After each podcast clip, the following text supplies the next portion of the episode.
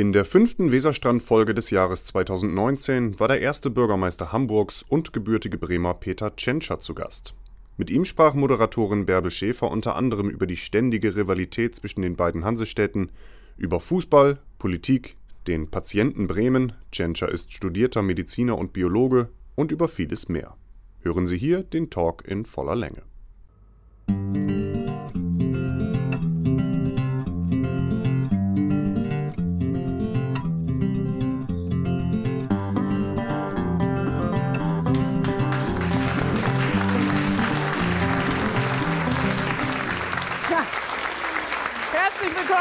Zum Weser Talk, meine lieben Damen und Herren. Und mein heutiger Gast ist der erste Bürgermeister der Freien und Hansestadt Hamburg. Und Hamburg ist ja ein bisschen sowas wie die große, schöne Schwester von Bremen oder die tolle Nachbarin. Aber wie das mit Geschwistern dann so ist, da gibt es ja manchmal auch Nähe, da gibt es aber eben auch Konkurrenz. Und äh, ich freue mich auf Peter Tschentscher. Und äh, wir bilden heute Abend so ein bisschen die Doppelspitze vom Weserstrand, natürlich noch nicht von der SPD. Herzlich willkommen, Herr Bürgermeister.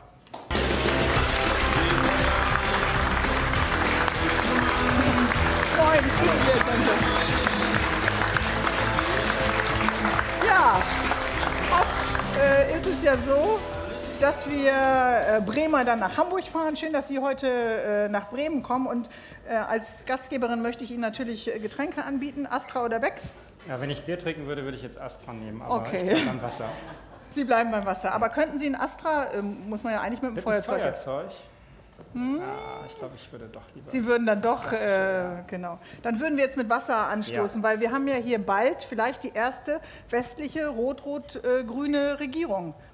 Da hätte ja. ich eigentlich Bier besser gefunden, aber wir machen es mit Wasser. Ja, viel Alles Erfolg. Gute. Ist das jetzt ein hoffnungsvolles? Ja. Viel Erfolg. Sehen Sie das ganz optimistisch für Bremen? Ich bin jetzt nicht so drin, aber ich glaube, man hat ganz lange und gut verhandelt. Soweit ich das gehört habe mhm. und von Carsten Sieding gehört habe, war das jetzt ähm, doch sehr überraschend äh, ergebnisreich.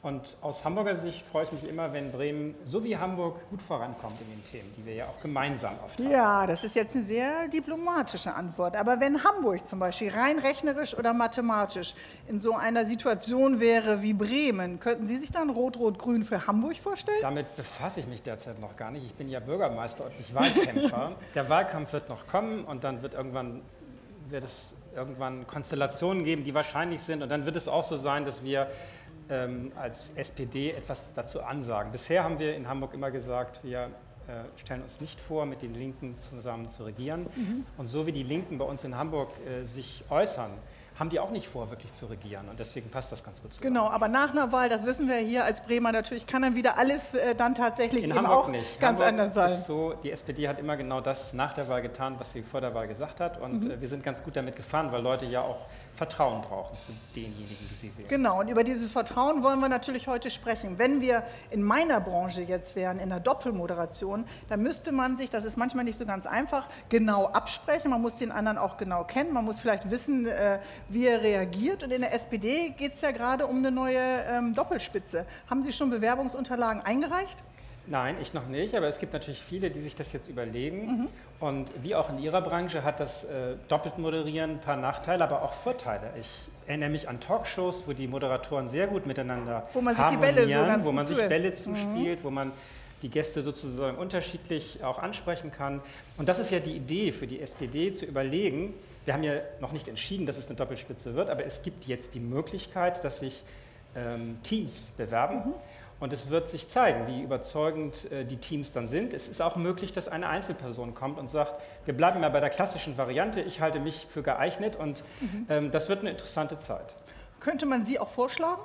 Klar kann man auch Leute vorschlagen, aber es, das Verfahren ist jetzt so, dass man sich schon selbst bewerben muss. Und, und wir können ziemlich sicher sein, dass viele, die schon wichtige Aufgaben haben, das nicht noch nebenbei machen mhm. wollen. Mhm. Das wird immer so ein bisschen, ach, keiner will diesen Job machen. Das stimmt ja nicht. Es gibt sehr viele, die das sehr gerne tun würden mhm. und die das als eine sehr wichtige und ehrenvolle Aufgabe ansehen. Vorsitzender oder Vorsitzende der ältesten deutschen Partei zu sein. Aber man darf nicht unrealistisch sein, sondern Also Könnte die Ministerpräsidenten, die Job sein, Bürgermeister ne? haben alle wirklich sehr, sehr ausgelastete Jobs und äh, können das nicht mal so en passant noch nebenbei machen. Aber ist das ein spannender Gedanke, den man dann plötzlich im Kopf hat? Vielleicht gehen wir einfach äh, rüber und setzen uns äh, dann hin. Dass Sie können das das, Wasser ruhig stehen lassen, ich habe da noch ein Glas äh, für Sie. Dass plötzlich diese Vision da ist, es könnte auch zwei geben. Ist das auch ganz spannend? Ja, ich glaube sogar, dass das die wahrscheinlichere Variante ist. Es gibt ja schon in der SPD seit langem den Wunsch, dass man ähm, eine Doppelspitze macht, weil, und auch das haben wir ja festgelegt, wenn es eine Doppelspitze gibt, dann soll es ein Mann und eine Frau sein, äh, weil das sozusagen auch von der Berücksichtigung beider Stärken ähm, eigentlich schon in vielen Landes, äh, wie heißt es bei uns, Landesverbänden äh, auch Ist immer schon? schon eine, schon eine lange Forderung war, die sich jetzt ähm, eigentlich durchgesetzt hat.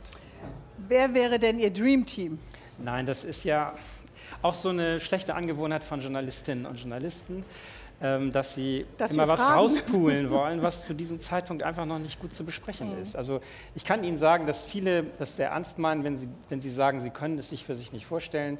Äh, ich kenne ja meine Ministerpräsidentin, Kollegin, die sind ja ganz erfolgreiche Ministerpräsidentin in Rheinland-Pfalz und in, in ähm, Mecklenburg-Vorpommern.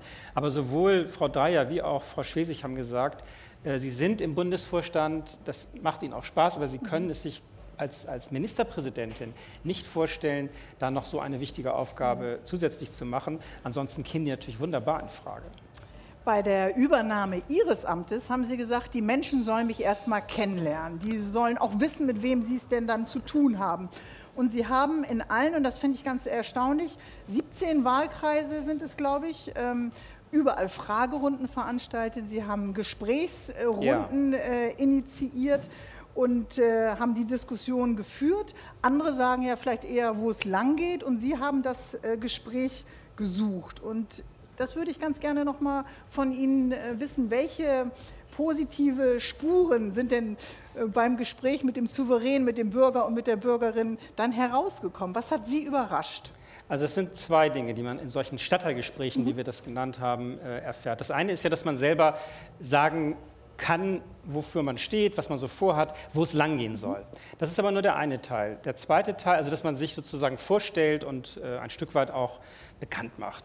Äh, aber umgekehrt ist es sehr Was waren die interessant. Stichpunkte, mit denen Sie sich vorgestellt Wir haben? haben zwei Themen gehabt, die eigentlich überall interessant waren. Die Leute brauchen alle eine bezahlbare Wohnung. Also günstige Mieten war ein Standardthema in allen Stadtteilen.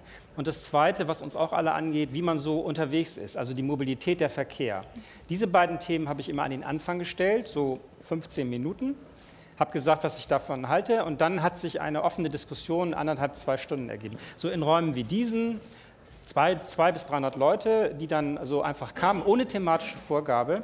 Und dann erfährt man Dinge in solchen Versammlungen, die erst ein halbes Jahr später in irgendwelchen Umfragen plötzlich äh, von Journalisten entdeckt werden. Aber dann werden Sie nicht mehr überrascht oder wurden Genau. nicht mehr überrascht, die waren dann äh, Ja. vorbereitet. Ich habe zum Beispiel sehr früh gesagt, noch vor Friday for Future, habe ich bei uns intern gesagt, Leute, wir müssen uns sehr viel offensiver zu diesen Umwelt- und Klimaschutzthemen äh, äußern. Wir haben richtige Maßnahmen schon in Arbeit, aber das nimmt äh, im Bewusstsein eine immer größere äh, äh, Rolle ein.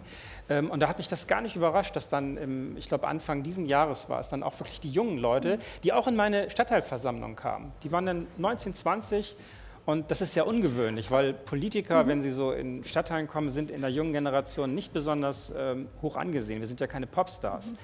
Und trotzdem waren da oft junge Leute und haben genau zum Thema Klimawandel, äh, Umweltschutz und diesen Dingen. Aber das ist vielleicht auch gerade so ein bisschen die Atmosphäre, dass es eben keine Einbahnstraße mehr ist, sondern dass wir einen äh, Austausch haben, dass die Bürger, die Menschen sich politisieren, dass sie auf die Straße gehen. Sie haben gerade Friday for Future genannt. Glauben Sie, das ist ein Strohfeuer, was uns jetzt die letzten Wochen und Monate begleitet hat, oder ist das wirklich eine neue Politisierung der Gesellschaft? Das, also diese, diese Klimaschutzdiskussion, das ist ein Bewusstseinswandel. Ich glaube, der wird mit und ohne Frei, der Freitagsdemonstration wird der Bewusstseinswandel bleiben. So was haben Für wir ja. alle Generationen, oder? Ja, also sowas gibt es ist ja nicht das erste Mal. Also wenn Sie sich mal überlegen, der Bewusstseinswandel gegenüber dem Rauchen. Das war ja irgendwie immer ein Thema und irgendwann war das öffentliche Bewusstsein so, dass man gesagt hat, nein, wir wollen das Rauchen nicht mehr haben. und dann war es weg und das kommt auch nicht wieder, weil es hat ja seine Gründe, weswegen man sagt, also das mit dem Rauchen ist äh, jetzt nicht das Gesündeste. Und so etwas hat keine Modeerscheinung und dann ist es wieder weg. Und so ist das mit diesem Thema auch. Der Klimawandel ist ein ernstes Problem. Da müssen wir uns jetzt über alle Parteien hinweg drum kümmern. Mhm. Und dann wird es die Demonstrationen nicht mehr geben, aber das Bewusstsein durchaus und deswegen bleibt das Thema wichtig. Aber wir haben natürlich auch eine andere Politisierung. Auf der einen Seite die auf der Straße, auf der anderen Seite natürlich auch die nochmal im Netz, die dann häufig eben auch mit Hass und äh, ja. mit Gewalt verbunden ist. Und gerade nach dem Mord am Regierungspräsidenten aus äh, Kassel-Lübcke wo vor und nach dem äh, Tod gehetzt wurde, haben ja viele Bürgermeister, viele Ehrenamtliche, die sich in der Gesellschaft tatsächlich äh, engagieren, ähm, von Einschüchterungsversuchen gesprochen. Sie haben von Gewaltandrohungen ja. berichtet. Was bedeutet das für uns? Das ist schwer einzuschätzen, weil es ja doch äh, immer viele Einzelne sind, die mhm. sich auf eine ganz unsachliche Art einfach ähm, wie soll ich sagen, also wenn ich die Kommentare sehe, die ich auf Twitter manchmal mhm. bekomme, mhm. da ist gar nichts zu, zu sagen. Das sind, es ist gar kein Argument, was da angegangen wird. Es wird einfach gesagt, ähm, man wird als Person angegriffen. Mhm. Aber Und Sie lesen es oder ja, ich lese das, aber man lesen, ist einfach was, sprachlos über, diese, über, diese, über diese Aggressivität mhm. und in diese, diese Respektlosigkeit. Sickert das ein oder kann man das einfach beiseite schieben? Ja, manchmal hat man ja schon den Impuls dazu, was zurück zu mhm. twittern, aber ich lasse es einfach sein, weil ähm, man weiß auch nicht, in welcher psychologischen Situation die Leute da mitten in der Nacht plötzlich so mhm. ihren, ihren, ihren Hass in die Welt rufen. Vielleicht hat es auch tiefere psychologische Ursachen. Man, man hat nur, und das ist ja das andere gegenüber früher, es wird so offensichtlich, früher gab es sicher auch Leute, die haben Briefe geschrieben äh, unverfrorene oder bedrohende Gut, aber Briefe. aber die haben nicht 100.000 Leute mhm. gelesen, mhm. sondern das war dann sehr, sehr im... Eher eins zu eins dann. Ja, eins zu eins im Verborgenen. Und mhm. durch, das, durch die sozialen Medien wird alles so präsent. Jeder Einzelne kann sich äh, in der ganzen Welt sozusagen bemerkbar machen. Aber wenn wir merken, das Internet ist eine äh, Autobahn, aber dahinter verbergen sich eben auch Menschen, die, egal jetzt zu welchem Zeitpunkt, dann etwas Negatives äh, schreiben, könnte man dann so weit gehen, dass wir eine politische Partei, die auch eine der größeren Oppositionsparteien im Bundestag ist, könnte man die Spitzen dieser Partei als geistige Brandstifter dann bezeichnen? Kann ja. man sie mitverantwortlich machen für die Verrohung? Ja, sicher. Also natürlich. Mhm. Es, wird, äh, es wird auf allen Kanälen wird sozusagen Populismus betrieben. Mhm. Und die Dimension im Netz ist eine ganz harte. Äh, es gibt das Offizielle, was populistische Parteien vor Kameras sagen. Viel schlimmer finde ich das, und da müssen Sie mal mit Bundestagsabgeordneten sprechen, die das so mitbekommen, was so am Rande von Sitzungen gesagt mhm. wird. Nicht offiziell in den Talkshows mhm. oder in, in die Kamera hinein. Das sind sehr, sehr ähm, schlimme und, mhm. und äh, ja, verächtliche Sätze, die dann mhm. plötzlich gesprochen werden, die noch viel tiefer blicken lassen als das, was man mhm. sozusagen manchmal äh, schon schlimm genug ja. in Sendungen hört. Mhm. Und insofern sind das unterschiedliche Dimensionen des Populismus. Ähm, und was wir eben versuchen müssen, ist, die, die, die wirklichen Ursachen für solche Frust und schlechte Stimmungsverbreiter, mhm. ähm, dass wir die beseitigen. Denn das ist ja auch immer ein Anteil dass äh, Populismus umso stärker unterstützt wird oder eben Verbreitung findet, je, je schwieriger vielleicht auch Lebenslagen sind. Und deswegen mhm. Äh, Aber dann ist vielleicht Ihr Ansatz ja auch ganz gut, das Gespräch dann eben ja. mit den Bürgern und mit den Bürgerinnen äh, eben immer wieder zu suchen und auch nah da zu sein. Ich das erlebe das, glaube ich, lange aber auch nicht tatsächlich in den, die Leute beschweren sich lautstark in den Sitzungen und mhm. auch manchmal sehr unfreundlich. Und einige kommen dann am Ende nochmal nach vorne und sagen, also ich muss sagen, also ich wollte es mal loswerden und ich fand ganz okay, ich bin nicht einverstanden mit dem, was Sie sagen, aber es ist ganz gut, dass wir hier mal drüber geredet mhm. haben. Vielleicht ist es auch manchmal so, ein, so der Versuch, dass man einfach merkt, wie lange demokratische Prozesse auch manchmal dauern. loszuwerden, genau. um sich Luft zu machen. Ich will jetzt auch was loswerden, ja. weil Sie sind jetzt Bürgermeister von Hamburg und äh, Sie sind ja in Bremen geboren, in Osterholz-Teneve, haben die ersten sieben, acht Jahre hier in der Hansestadt an der Weser verbracht und ab und zu sind Sie natürlich noch mal da aus beruflichen Gründen, wie heute Abend ist es jetzt kein beruflicher Grund, aber sicherlich immer mal wieder auch beruflich. Äh, Sie haben dort einen kleinen Monitor und wir haben ja heute so ein bisschen Bremen-Hamburg, ist ja keine Konkurrenz, aber wir machen so einen kleinen Battle. Ja? Ich sehe ja. was, was du nicht siehst und gucken Sie mal mit auf die Monitore. Wir fangen ganz klein an und zoomen dann auf. Da muss also, ich gucken. Naja, damit, damit noch nicht loslegen. Ja? Also. Äh, ich sage Go und dann äh, können wir Punkte sammeln. Ja? Es geht äh, sechsmal so. Wenn Sie es erkennen, sagen Sie Stopp Wenn Sie dann falsch raten, geht der Punkt natürlich an mich, Oha. Herr Tschentscher. Sind Sie, Sie bereit? Mögen ja. Sie solche Wettstreit? Eigentlich nicht, Oh, also schade. jedenfalls nicht, wenn ich hier vor Kameras sitze. Wollen Aber Sie sich Unterstützung holen Mir wurde vorher Hamburg? nicht gesagt, dass es, Doch, dass doch, es doch. das gibt. Wollen Sie sich jemanden, äh, ist ein Hamburger hier? Wo brauchen Sie Unterstützung? Wollen Sie einen Äh, Teampartner er haben? versteckt sich da gerade. Aber ich versuche versteckt jetzt mal sich alleine. gerade, das versuchen Sie Wir mal alleine. mal. Okay, also, let's go. Zoom zum ersten Spiel. Tschentscher gegen Schäfer. Könnte aussehen wie so ein Kirchturm. Könnte, ich kenne es auch nicht. Stopp! Stopp! Bremer Rathaus. Rathaus. Ne? Ja. Aber das Bremer Rathaus Bremer Rathaus. Äh, war das jetzt 1-0 für für Sie. mich? Sehr schön, Bremer Rathaus, da hängt die Speckflagge. Alles wunderbar. Gut erkannt. Sie müssen Stopp sagen, sonst geht der Punkt mich. Ja, ich merke das. Zweites Bild. Wir fangen an und los. Sieht aus wie eine Bushaltestelle. Ist aber kein. Ist meine Brille unscharf oder ist das Bild unscharf? Was ist der Bahnhof? Nee, oh, oh, oh, wie heißt Halt, das? halt, stopp, das ist die Bremer Stadthalle. Ja, ÖVB Arena, aber Stadthalle geht an Sie, ja? 1-1. Ist das nicht die Stadthalle von Bremen? Ja, ich glaube, die heißt jetzt. Ich kenne äh, das als Stadthalle. Da ja, war doch ich kenne das auch als Stadthalle, der aber- Freimarkt davor. Ja, genau, der ist auch immer noch. So, zweites Bild 1-1. Was ist das? Okay, go. Ja. Lauft ihr schon? Ist das der elfte Platz da oder was? Tennisplätze? Kann das am Weserstadion sein? Weserpark? Ja, Weser, stopp, stopp, Weserstadion. Weserstadion. Ja, ja, ja.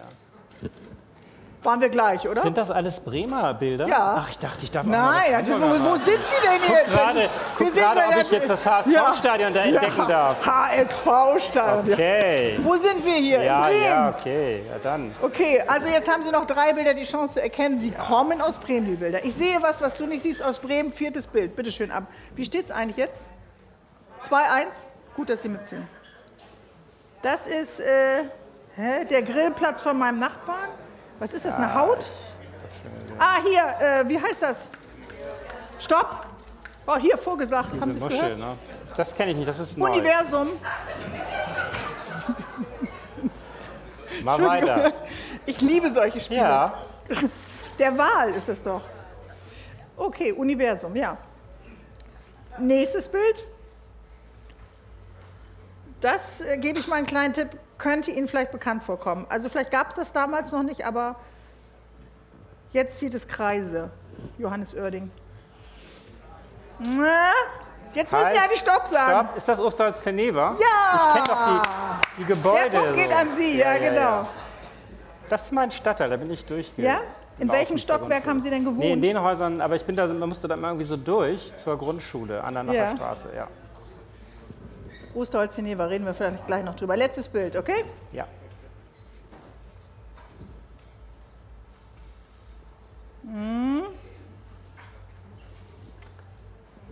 Was ist das denn? Modernes, morgens um drei? Nein. Ah ja, hier, äh, da wo die Fahrrad fahren. Äh, hier, stopp, Ach sechs so, Tage sechs Rennen. Tage Rennen, ja, ja, ja. Ja, six days. Tja, Gleich muss wird's öfter einfach. nach ja, Bremen Sie kommen müssen öfter nach Ja. Bremen kommen. Hat er aber sehr gut gemacht. Also für jemand, der nicht wusste, dass das Bremer Bilder sind. Haben Sie denn eigentlich noch so einen, so einen Lieblingsplatz hier in Bremen? Ja, dieses Stück da an der Weser, wenn man durch, ähm, aus dem Schnur da rauskommt und dann Ja. auf die Weser kommt. Ich glaube, da ist jetzt neuerdings sind da auch so Aufenthaltsgelegenheiten äh, Gelegenheiten geschaffen worden. Ja. Und äh, ich war irgendwann Wallanlagen mal, oder wo meinen Sie jetzt? Nee, nicht man Wallanlagen. kommt auf die Weser, aus, Ja. der, aus der Altstadt raus Schön. und kommt, trifft auf die Weser. Das Da, wo jetzt die Breminale läuft. Sozusagen haben wir hier genau. Ja, aber die ist ja da vorne auch, ne? Hinten, Die hinten ja überall Ecke. jetzt. Ja, genau. Ich finde überhaupt, das sind äh, Dinge, die es in meiner Jugendzeit hier nicht gab und die sehr positiv sind. Ja. Also haben Sie noch so einen Erinnerungsplatz an der Hansestadt aus der Kindheit? Ja, Ich wir weiß, sind halt immer in die Innenstadt gegangen, wenn wir zu Besuch waren. Und dann ist es natürlich so an, diesem, an den Bremer Stadtmusikanten so. Da hat man natürlich als Mhm. Haben Kind immer haben wir immer ein bisschen einmal geguckt und dann das passte und das gehörte ja eben zu Bremen. Mhm. Und ähm, na, das Märchen dazu, das war natürlich auch Standard so in meiner Und Kindheit. äh, Sie haben äh, vorhin erzählt, als wir beide in der Maske waren, dass Ihre Eltern, als Sie von Bremen nach Hamburg gezogen sind, dann doch bei familiären Anlässen oder bei Besuchen dann immer wieder nach Bremen zurückgekommen Genau. sind. Wir haben ja hier eine Weile gewohnt. Meine Eltern waren sehr gerne in, in äh, Bremen, sind aber dann aus beruflichen Gründen meines Vaters nach Oldenburg gezogen. Meine Eltern hatten aber noch Freunde und äh, Verwandtschaft hatten wir hier. Eine ist übrigens hier. Inge Freunde? Müller sitzt da vorne, eine Freundin meiner Mutter, die also auch meine Kindheit begleitet hat. Also das war immer so unser Ort, wo wir äh, dann zu Besuch waren oder mit, mit Gästen hergekommen sind. Bremen war natürlich immer schon ein bisschen, wie soll ich sagen, einmal die größere Stadt. Für Oldenburger ist Bremen ja dann die große Weltstadt. Ja, das stimmt. Und deswegen sind wir dann auch gerne zu Besuch gewesen. Und aufgewachsen in Osterholz-Teneva war ja mal ein sozialer Brennpunkt, hat sich aber auch ganz schön viel verändert, oder? Ja, hat es, aber es war damals äh, wirklich auch als Schüler nicht so schön, dort zur Schule zu gehen. Es war sehr, mhm. also ich erinnere mich als Kind, Gewalt auf dem Schulhof äh, gab es auch vor, wie alt lang ist es jetzt her, 40 Jahren mhm. schon oder fast 50. Ähm, das habe ich schon gemerkt, ähm, dass es dort sehr rau zuging. Mhm. Hat, konnte man auf dem Schulhof, konnten Sie da etwas fürs Leben lernen? Ja, dass man, also es ging wirklich, ich, ich habe wirklich in Erinnerung, dass, dass es, äh, ich war froh, dass ich einen älteren Bruder hatte. Dem, wo man sagen konnte, ich Wo ich wenigstens sagen konnte, dass es den gibt. So, der war nicht viel größer als ich, aber das, es war irgendwie schon so, dass da waren, man, am besten war man zu zweit oder zu dritt unterwegs und auch der Weg nach Hause, da wurde oft gerangelt und das war nicht so angenehm. Aber Sie wirken nicht so wie jemand, der in der ersten Reihe äh, war, wenn es darum ging zu rangeln. Aber das äh, täuscht, wer drei Brüder hat, ähm, kann sich auch körperlich wehren kann sich ganz gut wehren. Ja, also körperlich und mittlerweile auch äh, verbal. Also in diesen Stadtteil wurde viel äh, investiert. Weserpark haben wir, Linie 1 und so weiter. Sie ja. haben das ja jetzt auch, die Veränderungen äh, auch gesehen. Waren Sie noch mal wieder in der ja, Schule? Ja, ich bin eingeladen worden von dem Ortsamtsleiter von Osterholz-Teneva. Der hatte Aha. das in der Zeitung gelesen. Und dann bin ich also vor meinem Antrittsbesuch im Rathaus sind ah. wir also in Ostholz-Tenesa im Ortsamt gewesen. Und der hatte dann so einen kleinen Stadtteilrundgang organisiert. Äh, zu meiner alten Grundschule bin ich gegangen, dort, wo wir gewohnt haben. Und ähm, ja, das war wieder zu erkennen, aber es hatte mhm. sich doch viel geändert. Und Sie machen ja Antrittsbesuch natürlich auch in vielen anderen Städten. Ist es dann was Besonderes, wenn man das dann in Bremen macht? Ja, klar. Also es ist ja so die Geburtsstadt. Also meine Heimat ist wirklich Hamburg. Wenn ich mhm mich zu Hause fühle, dann ist das ja, Hamburg. Nicht, dass die Hamburger, wenn die das jetzt sehen, sich Sorgen machen, dass sie vielleicht Nein. hier... Ich meine, der Posten Nein, ist noch frei. Sie, sie, sie, können sich ja noch bewerben. Nein, aber das kennen andere ja auch. Der Geburtsort ist schon etwas Besonderes. Das ist der Geburtsort, der im Pass steht und ähm, zu dem hat man eine besondere Erinnerung und Beziehung. Aber die Heimat ist ja da, wo man sich zu Hause fühlt, mhm. wo man eben wirklich auch verankert ist. Und das ist für mich mhm. wirklich 100 Prozent Hamburg. Ich habe die längste Zeit meines Lebens mhm. ja, äh, also seit dem Abitur oder seit dem Zivildienst in Hamburg gelebt. Und für mich gibt es keine schönere und genialere Stadt. Oh, das tut uns ja, jetzt ein bisschen. Nützt ja nichts, nützt ja was nichts. hat Hamburg, was Bremen nicht hat? Hamburg ist ein Stück äh, größer, ähm, ah. aber es, ich würde gerne jetzt über die Parallelen reden, die ich jetzt zum Beispiel auch immer spüre, wenn ich in, in Bremen bin. Bremen hat auch diese Internationalität mhm. und damit die Weltoffenheit ähm, und weniger Probleme, auch Vielfalt als, als Stärke zu sehen. Mhm. Äh, wir sind in Hamburg, wir haben ja zum Beispiel 50.000 Flüchtlinge aufgenommen. Äh, und wir haben eine AfD, die liegt irgendwie bei 5 Prozent. Und woran liegt das? Wir haben unglaublich viele ähm, ehrenamtliche Unterstützung bekommen. Äh, wenn wir Flüchtlinge aufnehmen wollten, haben wir eine Einrichtung. Natürlich waren manchmal äh, Leute auch gegen eine Flüchtlingseinrichtung.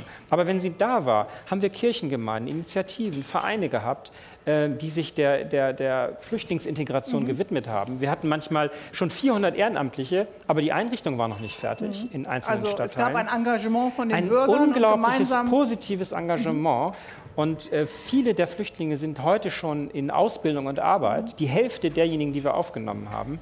Und sowas funktioniert nur, wenn eine Stadt ähm, die Internationalität mhm und die Vielfalt von Religionen, Kulturen, Lebensweisen als Stärke empfindet, als etwas Positives. Sie können auch gleich ganz entspannt, das ist schon, äh, finde ich, ein Applaus wert, dass die Hamburger das gestemmt haben, äh, auf jeden Fall. Aber Bremen auch. Aber Bremen natürlich ja. auch. Und äh, Sie können auch gleich noch mal ganz selbstbewusst die äh, Stärken Hamburgs äh, vielleicht nennen. Wir waren nämlich auch heute unterwegs auf der Breminale und haben ja gesagt, wir machen heute so ein bisschen den Battle zwischen Bremen und Hamburg. Ja, was äh, sehen die Bremer als Vorteil? was vielleicht äh, kann Hamburg besser als Bremen und das ist das Ergebnis.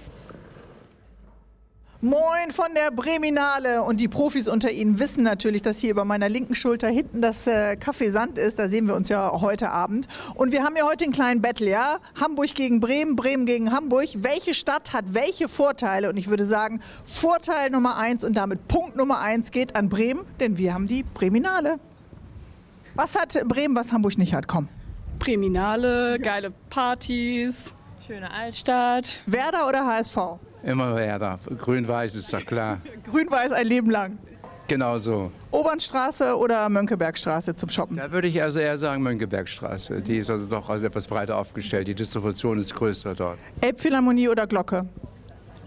Auf jeden Fall die Elfi. Also die Vorteile von Bremen sind, dass es alles irgendwie schöner, familiärer wirkt und ja, Hamburg wirkt so hingeklatscht. Also ich bin erstens definitiv ein Fan von Bremen, da es die Heimatstadt ist und wir eine wunderschöne Altstadt haben äh, und natürlich den besten Fußballverein. Becksbier oder Astra? Becksbier. Werder oder St. Pauli? Werder. Obernstraße oder Mönckebergstraße? Kennst du beides? Ja, ja. Beides gut? Beides gut, ja. Okay. Andererseits ist Hamburg natürlich wirtschaftlich stärker, ja. Vielleicht auch in Bildungsfragen, Kulturfragen äh, ein bisschen stärker. Müssten da die Bremer noch aufholen? Was sagen die Schwarzwälder? Kann ich nicht beurteilen, weil wir eh die Besten sind. Und wo muss Bremen noch besser werden? Im Nachtleben. Also bei, ja, bei den Clubs muss ich sagen. Also zum Feiern gehen wir ganz gerne sogar nach Hamburg. Okay. Gut, dass du so ehrlich bist. Was meinst du? Ja, also das Nachtleben denke ich auch, aber ähm, ansonsten weiß ich auch nicht, von den, von den Breminale und sowas weiß ich auch nicht, ob Hamburg da sowas zu bieten hat wie wir hier. Werder oder HSV? Werder. Werder oder St. Pauli? Werder. Gut, danke.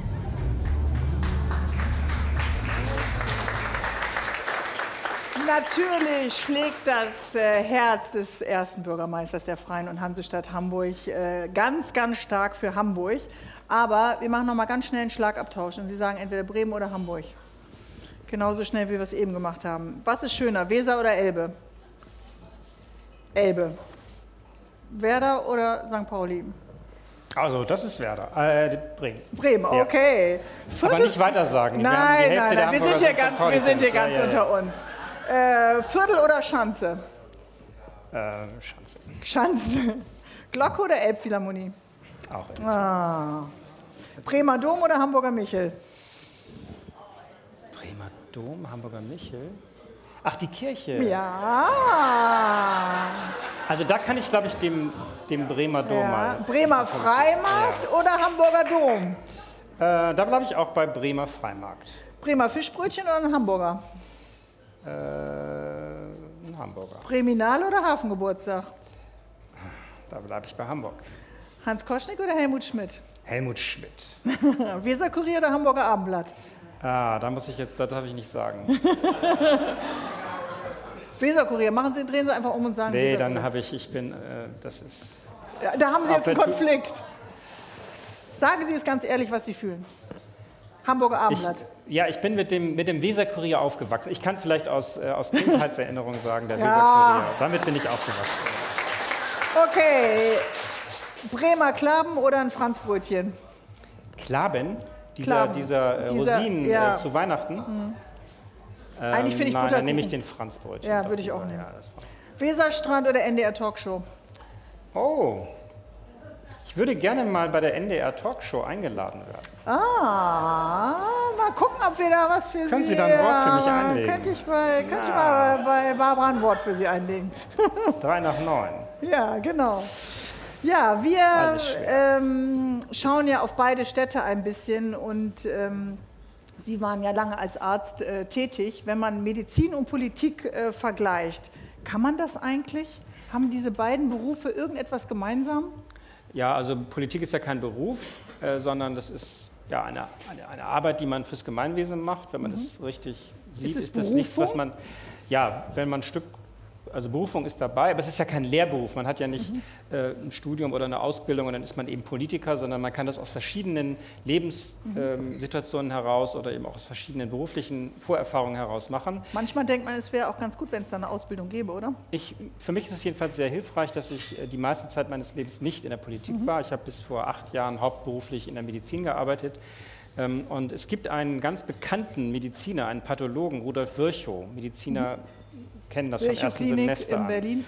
Ähm, genau. Und der war Politiker und Arzt und hat gesagt, Politik ist Medizin im Großen. Und das ärztliche Denken, äh, finde ich, tut der Politik gut. In der Medizin ist man nämlich immer vom ersten Semester an geschult, erstmal nicht gleich mit einer Diagnose zu kommen, und zu sagen, was passieren muss, sondern erst einmal einen Befund zu erheben. Ähm, also zu untersuchen, einen Befund zu erheben, eine Diagnose zu stellen und dann erst kommt man zur Therapie. Und man lernt von Anfang an, dass Dinge, die gleich aussehen, ganz unterschiedliche Ursachen haben können. Und wenn man sich in der Ursache, also in der Diagnose irrt, dann hilft die Therapie nichts. Also ist die Diagnostik sehr, Stimmt. sehr wichtig. Und in der Politik geht mir das oft so, dass ich noch nicht so schnell bin, wie andere schon Forderungen stellen. Ich denke immer, jetzt müssen wir erstmal überlegen, woran liegt das Problem? Wo sind wirklich die Ursachen?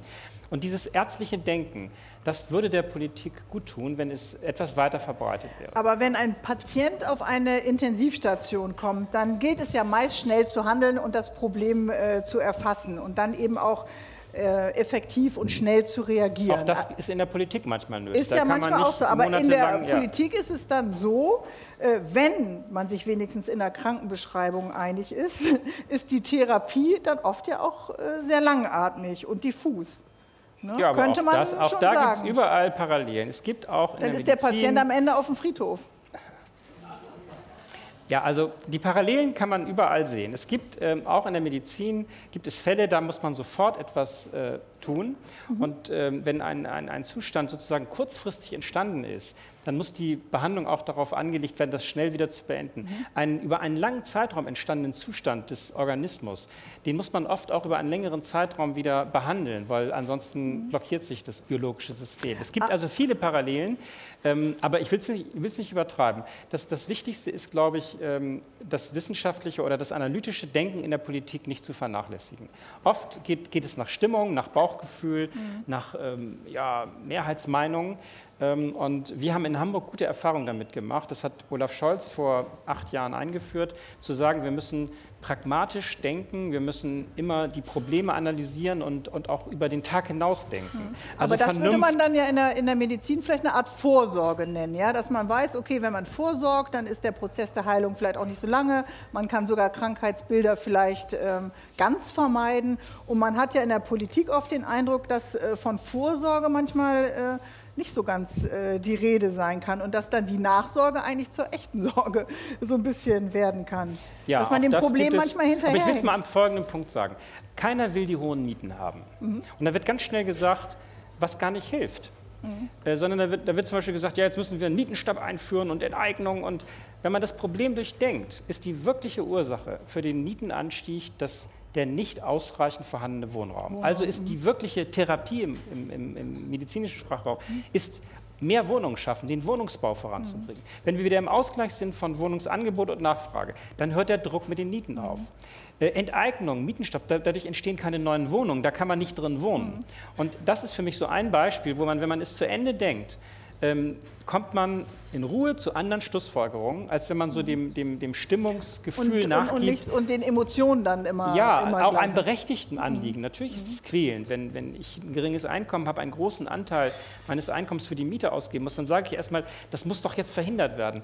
Aber es hilft auch den Mietern nicht, wenn man nicht wirklich ans, an den Kern des Problems kommt und mehr Wohnungen baut. Aber Herr Tschentscher, ich merke schon gerade, äh, ich möchte Sie bitten, dass wir beide hier vorne vielleicht äh, auf den Stufen ein bisschen Platz nehmen. Äh, Sie sind dann doch, da kommt Ihr, Ihr Beruf ein bisschen durch, analytisch natürlich, eben auch nicht so emotional. Und wir haben uns ja gesagt, es gibt manchmal äh, Oh. Städte, die sind vielleicht, äh, brauchen ein bisschen mehr Medizin als andere.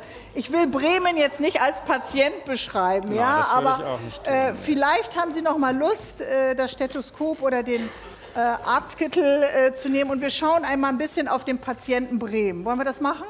Ich nehme mal das Stethoskop. Stethoskop? das Okay, so. dann mache ich Schwester Bärbel, ja? So. Schwester Bärbel.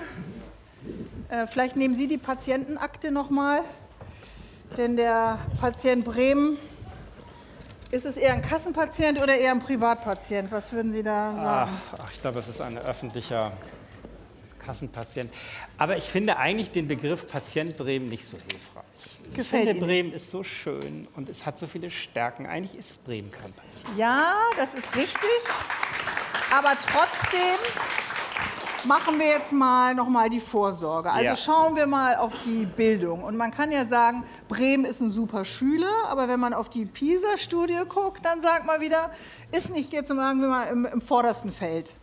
Aber es gibt hin. eine ganz tolle Schule in Bremen. also eine Gesamtschule, ich glaube in meinem früheren Stadtteil, Osterholz-Teneva, die bekommt beste Preise mhm. dafür, dass sie super Unterricht eine macht. Eine von wie vielen Große Schulen? Bildungserfolge. Ja, aber so eine Schule gibt es in Bremen. Mhm. Da müssen die anderen Schulen ja nur gucken, wie die arbeiten. Und schon hat man die Lösung für bessere PISA-Ergebnisse. Man guckt schon sehr lange und trotzdem verändert äh, sich ja wenig. Also ich verstehe jetzt Ihre, Ihren optimistischen Blick und als äh, Arzt wollen Sie natürlich auch, dass der Patient dann äh, wieder gesund wird. Aber wenn wir noch mal auf die Zukunft, auf die Schule der Zukunft äh, schauen, wo ist Ihr Ansatz in Bremen? Äh, sind Sie jetzt nicht politisch aktiv, aber in Hamburg?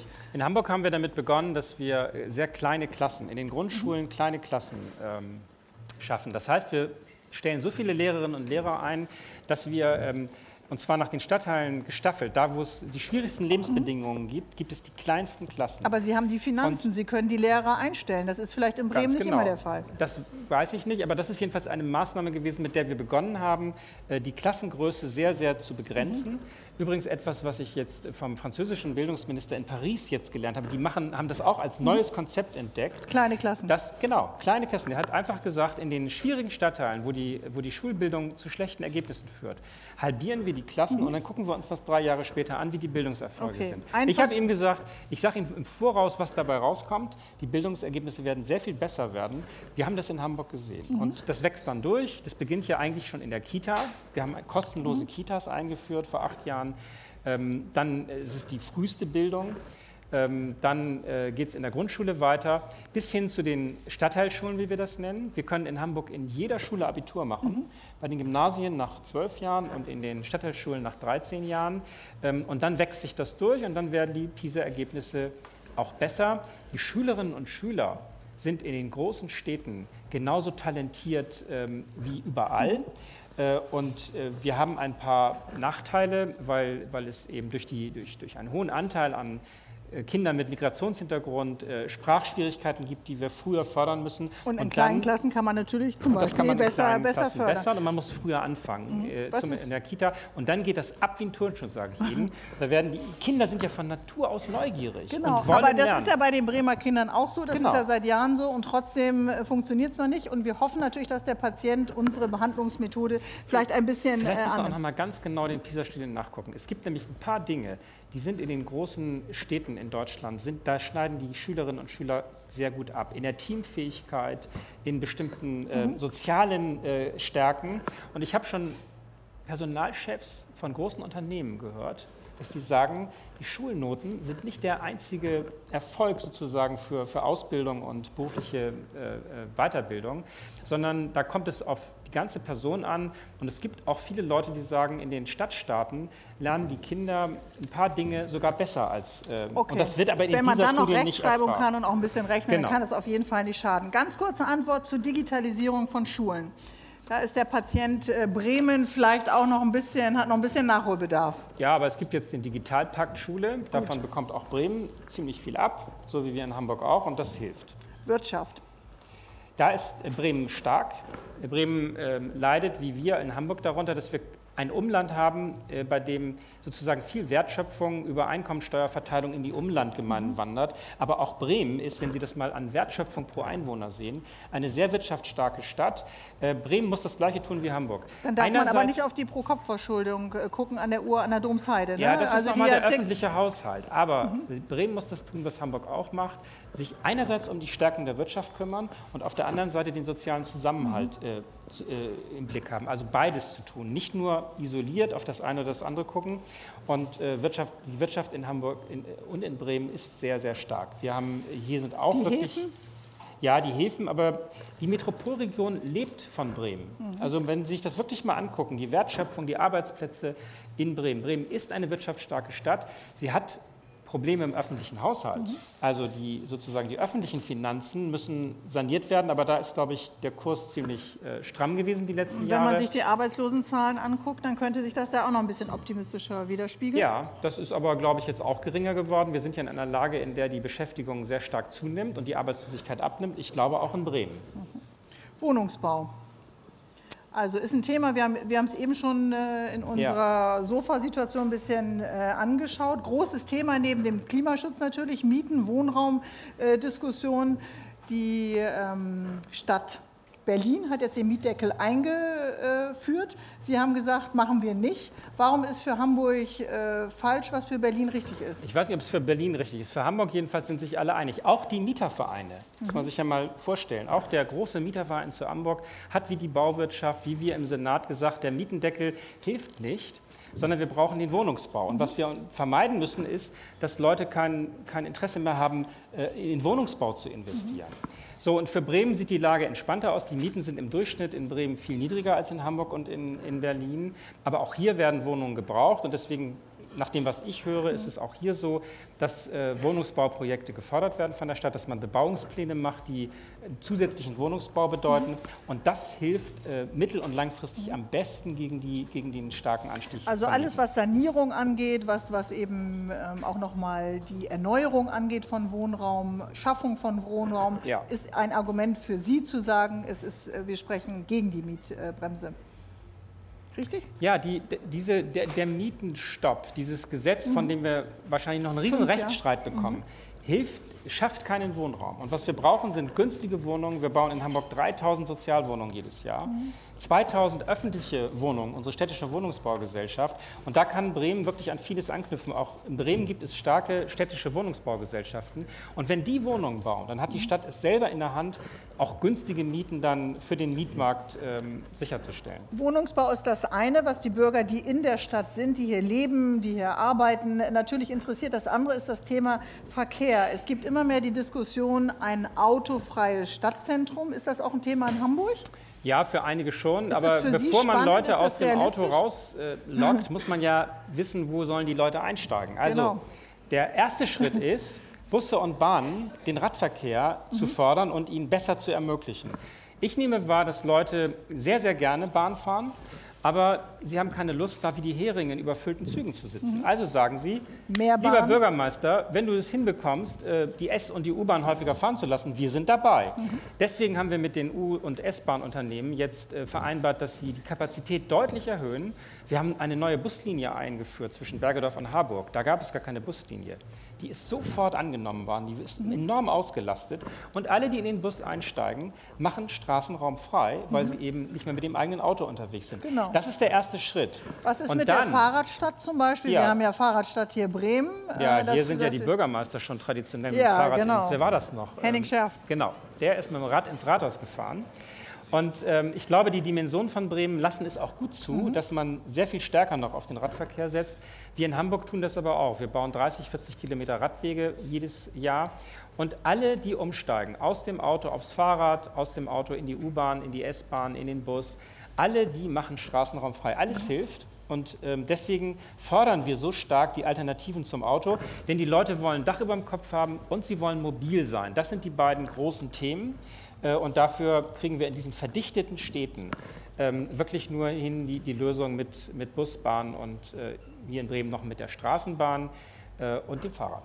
Ich merke schon, Sie sind ein Arzt, der Hoffnung versprüht, der immer sagt, am Ende schafft es Das der ist Patient, wichtig. der überall Wenn Sie was morgens Positives aufstehen und zehn Probleme haben und Sie gehen mit Ja. schlechter Laune in den Tag, lösen Sie nicht eins dieser Ja. Probleme. Welche Probleme haben Sie denn heute gelöst, wo Sie sagen, Mensch, jetzt sitze ich hier bei Bärbel, ja, vor so einem Krankenbett und da bin ich richtig stolz drauf, dass ich das heute geschafft habe. Ah, die Probleme, die sollen nicht in die Zeitung kommen. Wir fischen die alle vorher aus dem Verkehr und Ah, dann sind sie gelöst und dann redet man nicht drüber. Nein, aber es ist wirklich so. Auch das öffentliche Bewusstsein muss positiv sein. Wir sind in einer Lage, in einer wirtschaftlichen Lage, um die uns die ganze Welt beneidet. Wir haben die geringste Sind wir zu Arbeitslosigkeit. negativ? Haben Sie, wir sind haben ein Stück Wir weit. jammern zu viel.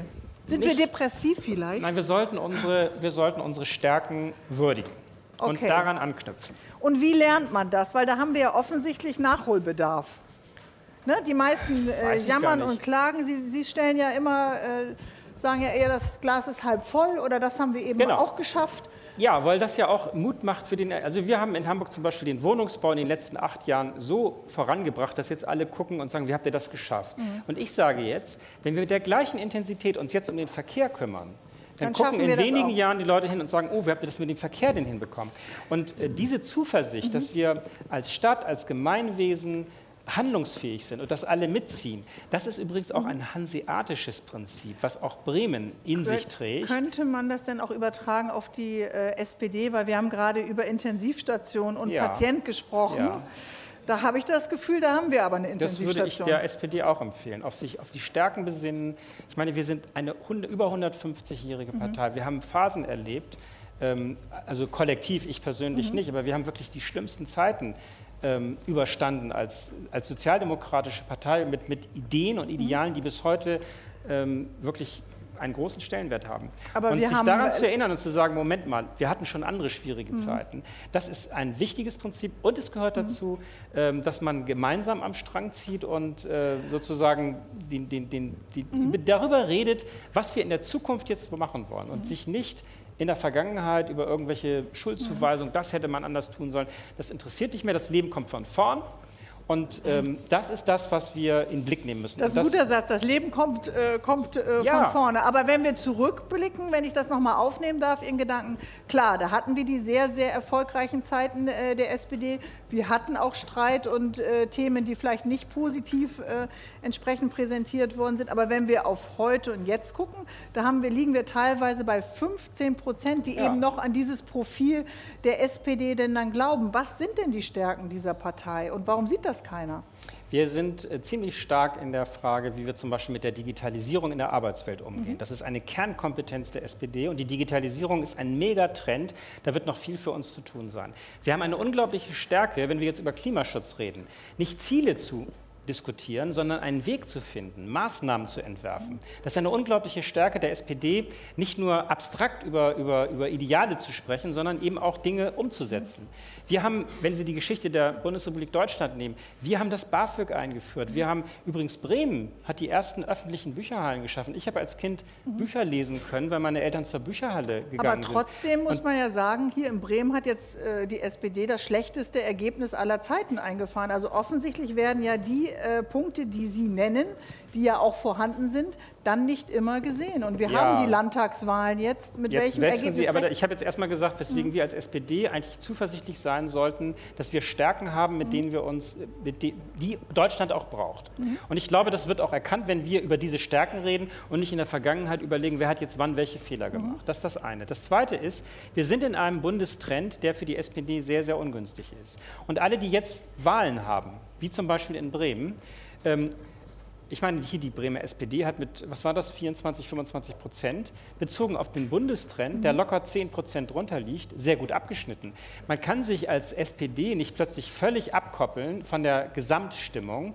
Und deswegen ähm, würden manch, manch ein Landesverband wäre froh, ein Ergebnis der Bremer SPD zu haben, äh, aber gleichwohl für Bremer Verhältnisse mit absoluten Mehrheiten in der Vergangenheit ist das natürlich jetzt Genau, kein also da bei Ergebnis. allem, was man sich auch optimistisch reden will, war schon ein herber Schlag, muss man, muss man Aber sagen. ehrlich ne? gesagt, wer Realist Reicht denn da noch ein Chefarzt jetzt? Ich meine, ich habe meinen Nein, aber Arztkittel jetzt wer Realist, ausgezogen. also ich höre immer so, ja, vor vier Jahren war das Ergebnis so und so gut. Ja, aber da war die bundesweite Lage viel einfacher Mhm. für die SPD.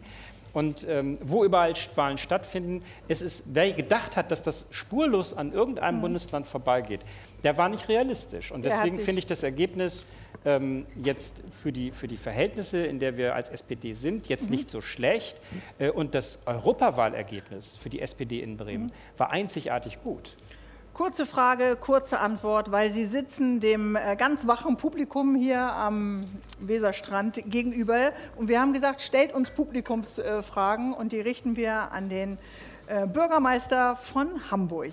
Gehen Sie später noch auf die Breminale, ist eine Wurde ich Frage. vorhin an den Tisch hinten rechts auch schon gefragt, Ja. aber da wurde mir schon was empfohlen. Ja oder nein? Aber ich muss ja noch, nein, wir müssen noch zurück müssen nach nach Hamburg. Hause. Ja, zwei Stunden. Macht Ihnen das eigentlich was aus, wenn Sie dann äh, abends auch oft Sitzungen haben, unterwegs sind? Dann haben Sie ja manchmal auch wenig Schlaf, ne? Ja. Kommen Sie aus mit wenig Schlaf? Ich kann das nachholen. Also ich habe in der Woche wenig Schlaf und dann am Wochenende kann ich dann mal am Stück etwas nachholen. Ja, aber aber es ist manchmal sehr anstrengend. Auf der anderen Seite, wenn Ihnen eine Arbeit Freude macht und wenn Sie positiven Stress Mhm. haben, dann, ähm, dann ist das nicht ungesund. Haben Sie nicht auch mal so einen Tag, wo Sie morgens aufstehen und sagen, oh nee, heute jetzt schon wieder Hamburg regieren? Selten, selten. Bleib mal zu Hause. Es gibt Termine, die, freut einen, die freuen einen nicht, aber Ja. Mhm. also das Abend ist unglaublich vielfältig und ähm, Was machen Sie denn besonders gerne? Also in ähm, irgendwo in Hamburg unterwegs. Nein, Gesetze unterschreiben ist äh, das, was man ganz zum Schluss nochmal machen Ja. muss, wenn tausend Juristen alles geprüft haben. Aber ähm, nein, äh, ich bin gerne unterwegs zu Besuch, zum Beispiel in Unternehmen oder Mhm. in Stadtteilen darf mir etwas ansehen. Die, ähm, äh, in Hamburg ist es, glaube ich, so ähnlich wie in Bremen. Ähm, wenn der Bürgermeister kommt, dann gibt man sich Mühe und dann will man ihm alles zeigen und erklären. Und als neugieriger Mensch ist das etwas sehr, sehr Positives, dass, ähm, dass man alles Mhm. Sehen kann, erfahren überall kann, Einblick haben, reden kann, so wo die Themen liegen. Die Stadt ist so unglaublich vielfältig und dadurch wird das Amt auch so vielfältig und das Okay, kurze Antwort jetzt. Was war Ihr Lieblingsfach in der Schule? Mathematik. Aha, als Finanzsenator waren Sie dann ja genau am richtigen äh, Platz. Bremen hat eine effektive Straßenbahn. Hamburg hat sie vor über 40 Jahren abgeschafft und will auch keine Stadtbahn wieder einführen. Warum eigentlich nicht? Weil wir den Platz oberirdisch brauchen für alle anderen und die großen Städte, die keine Stadtbahn haben, führen sie auch nicht ein.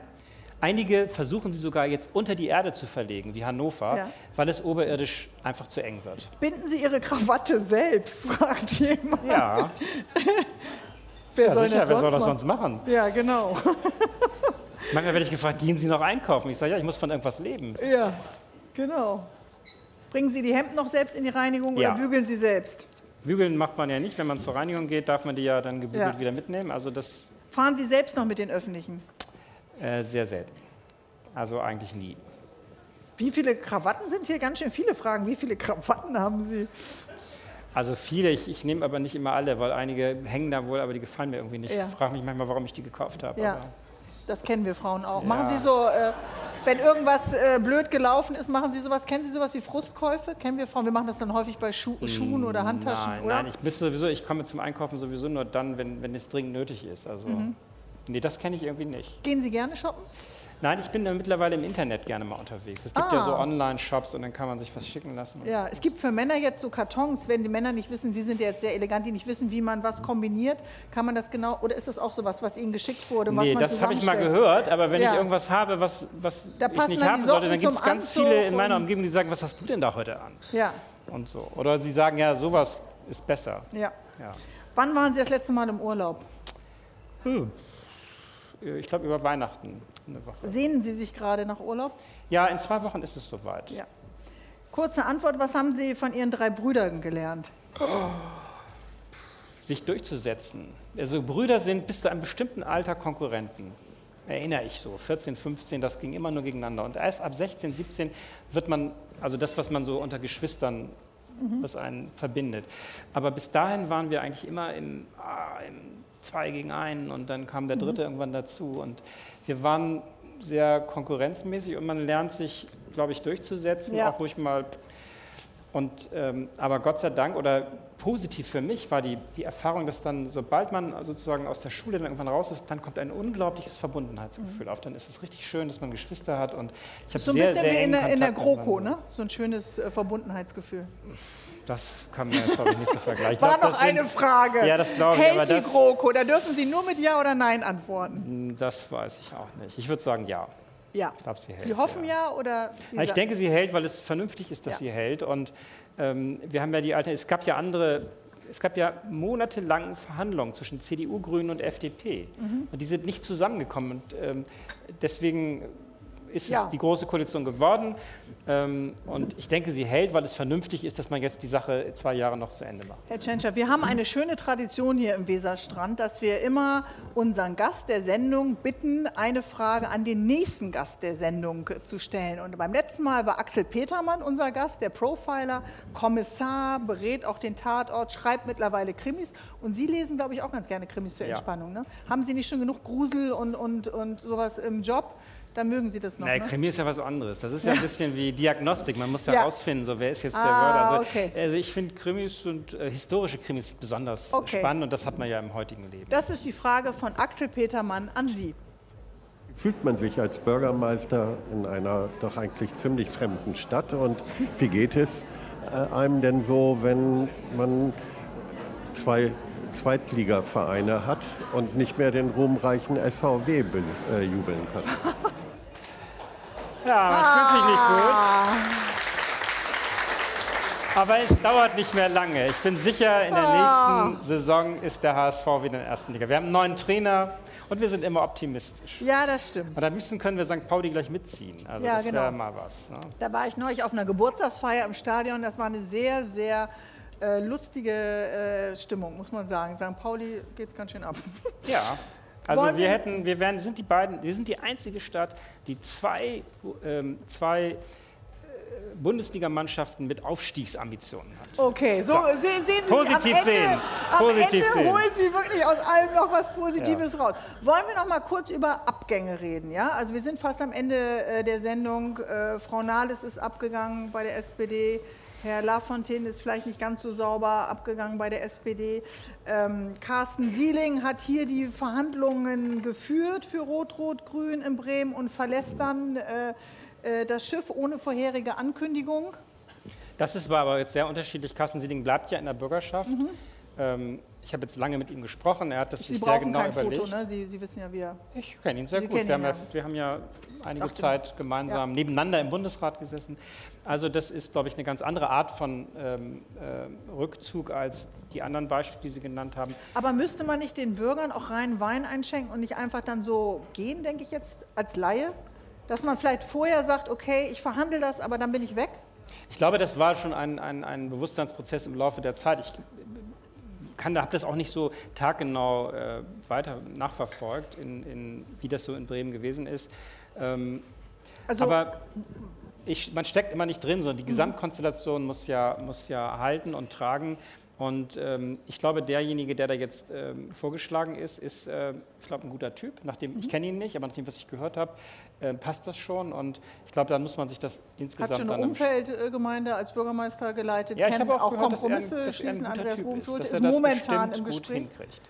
Sie sind optimistisch. Ich bin immer optimistisch, aber ehrlich gesagt muss ich sagen, also äh, Politik Aber ich, ist eine, ich hake noch ja. mal nach. Also, wenn, Entschuldigung, wenn ich da noch mal, einmal noch mal eben ansetze. Also wenn man weiß, das Ergebnis war so, wie es war in Bremen, muss man dann nicht gleich vielleicht nach einer Wahl zurücktreten und gleich sagen, ich mache jetzt einen Cut? Ja, das kann man machen. Das hat äh, Hannelore Kraft zum Mhm. Beispiel gemacht. Da gibt es aber dann auch Kritik. Dann wird gesagt, ja, aber dann ist das alles so gekommen und dann auf einmal ist man weg. Ähm, ich glaube, wie man es macht, kann man Kritik bekommen. Ich finde das sehr anerkennenswert, dass jemand sagt, so ich gucke jetzt nochmal, dass wir, dass wir einen Koalitionsvertrag verhandeln. Da kommt es ja auch viel darauf an, dass politische Kompetenz, Erfahrung, Problemkenntnis eingeht. Nach dem, was ich gehört habe, hat sich äh, diese, diese neue Koalition zum Beispiel zur Schuldenbremse bekannt, was ja wichtig ist für Bremen. Das alles äh, ist ja nicht so leicht, wenn man noch nicht im Geschäft ist. Vielleicht ist es ja auch, muss man sagen, ein, ein Dienst, ein letzter politischer Dienst an der Stadt Bremen, dass, dass Carsten Siening gesagt hat, ich helfe jetzt nochmal mit, dass es eine, eine gute Grundlage für die politische Arbeit der nächsten vier Jahre gibt. Man kann es so und anders machen, es gibt immer Kritik. Äh, Ich finde das aber eine interessante und, glaube ich, eine respektable Entscheidung. Gibt es, gibt es etwas, äh, was Sie überrascht hat in der Tätigkeit, in der Sie jetzt sind, als, äh, als erster Bürgermeister in Hamburg? Sie kennen die Stadt und kennen auch den politischen Alltag äh, Ja. über die Finanzen. Aber gibt es etwas, wo Sie sich selbst vielleicht überrascht haben? Noch kurz. Ja, ich habe äh, mich schon doch nochmal neu überrascht, dass das öffentliche Interesse so enorm groß Mhm. ist. Also die Leute interessieren sich manchmal gar nicht so sehr für Politik und ein bisschen fürs Rathaus.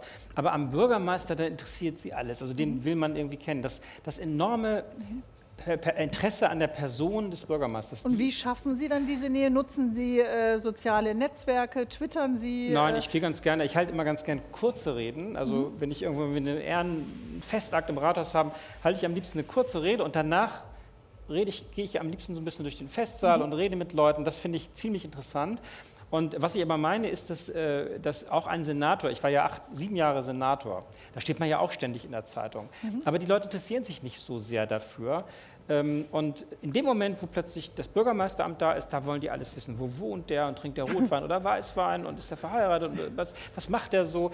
Es gibt ein enormes Interesse an der Person. Das ist ja etwas Positives. Also wer ist der Mensch hinter diesem Genau. Amt? Wem vertraue Und wie ich? ist dann? der so? Hört der zu? Oder ist das, ein, ist das ein autoritärer Typ oder so? Da will man ungefähr wissen und ich empfinde das als ein, als ein, ein, etwas Positives, weil die Leute einfach wissen wollen, so, wer hat die Fäden in der Hand, wer hat die Geschicke der Stadt in der Hand. Das Aber andererseits sie. kann ich mir auch vorstellen, ist das auch manchmal so, egal wo man dann ist, sie müssen dann ja immer auch verbindlich sein. Sie müssen auf ja. jeden dann eingehen. Ja. Jeder hat mittlerweile ja. ein Handy. Wenn das Sie jetzt an der so. Supermarktkasse, weil Sie ja selber einkaufen oder sich Ihre Krawatte aussuchen, dann doch mal ungeduldig sind, muss man immer gleich denken, oh, ein das Wähler ist, weniger. Das ist so. Nein, so denke ich nicht. Aber die Leute sind sehr, in Hamburg jedenfalls sehr... Respektvoll und höflich. Mhm. Man wird jetzt nicht ständig angesprochen, ja. aber man merkt das dann schon. Die Leute gucken dann gerade und dann sagte letztens einer so, als ich dann raus war, ach übrigens, ne, ähm, war das jetzt richtig? Ich habe meiner Tochter gerade eine SMS geschickt, dass der Bürgermeister bei uns hier einkauft. Also so ganz dezent noch mal ganz zum Schluss kurz ja. angesprochen. Aber mögen Sie das, diesen Verlust dann auch von Privatsphäre? Nein, oder gibt es etwas, von dem Sie sagen, ach, das würde ich ganz gerne mal wieder unbeobachtet in Hamburg machen? Ja, das kann ich aber nicht mehr in Hamburg. Da gehe ich dann zum Beispiel einkaufen gerne mal in Berlin. Ähm, das ist dann doch unbeobachtet, unbefangen. Aber es ist ja. nicht, die Leute sind doch freundlich. Und sie sind, ich habe nie erlebt, dass ich irgendwo angemault wurde oder so, oh, ja. das ist ein Politiker mhm. und gerade der, so habe ich nie erlebt. Mhm. Ich, ich werde überall freundlich. Vielleicht äh, liegt es daran, dass sie ihren Job gut machen. Das ist eine freundliche Interpretation. Aber ich glaube, die Leute sind wirklich hanseatisch dezent. Aha. Auch wenn Leute was dagegen haben, dann sind sie so freundlich. Mir ist nicht unbedingt, wenn sie mir dann begegnen, in dem mhm. Moment zu sagen. Also es ist wirklich eine, kein, kein, keine negative Stimmung so. Mhm. Und trotzdem ist es, äh, fühle ich mich schon beobachtet. Also heute waren Sie auch unter Beobachtung ja. hier im Weserstrand. Ich hoffe, das waren, äh, war eine angenehme war Situation. Ja. Wir bedanken uns bei Ihnen, lieber Peter Tschentscher, dass Sie unser Gast waren. Herzlichen Dank. Dank.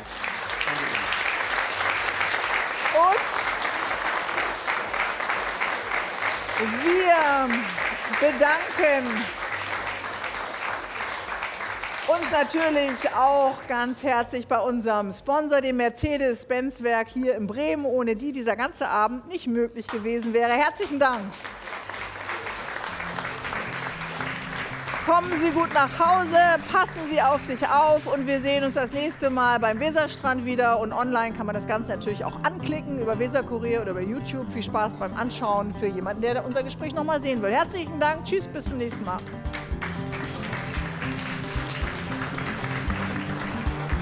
Vielen Dank.